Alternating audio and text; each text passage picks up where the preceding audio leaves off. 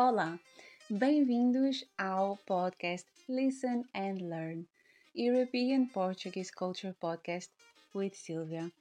Olá, eu sou a Silvia.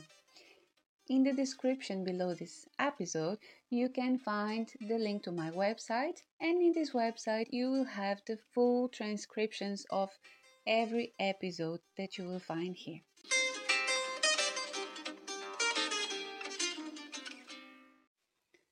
O fado. Como descrever o fado? Eu convido todos a escutar um triste e velho fado na voz da Amália e perceber porque me faltam as palavras. O fado é a tradução do choro português que se lastima na sua imensa melancolia. Lastima as madrugadas junto ao rio, onde os homens saem à pesca com os primeiros raios de luz.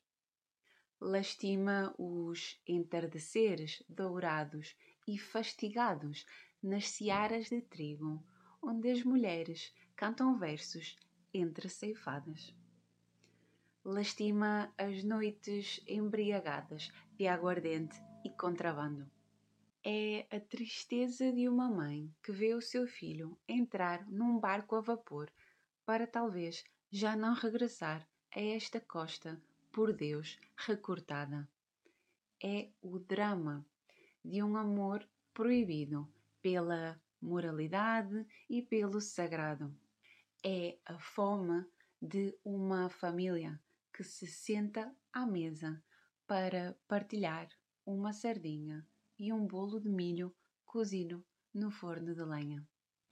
Mas o fado não é só tristeza.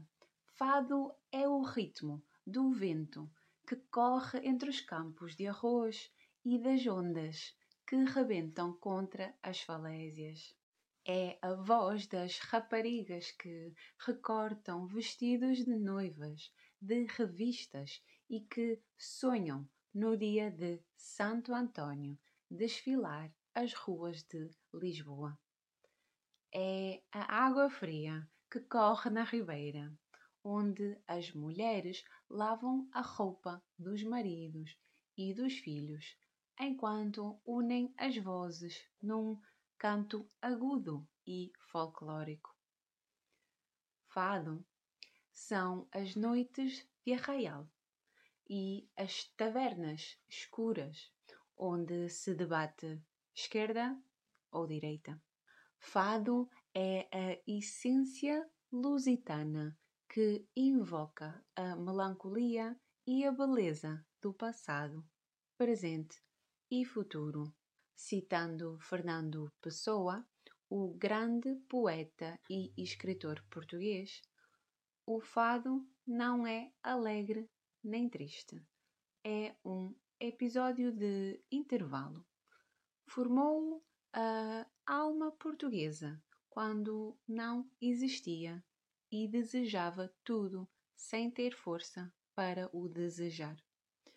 O fado é o cansaço da alma forte, o olhar de desprezo de Portugal ao Deus que o criou e também o abandonou. O fado é nosso e a guitarra portuguesa também. A guitarra portuguesa tem 12 cordas de metal agrupadas em seis pares, uma caixa de ressonância redonda e um braço curto.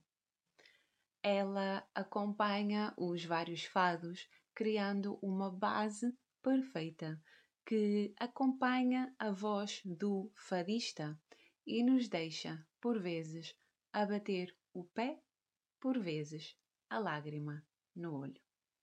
Então, silêncio, que se vai cantar o fado.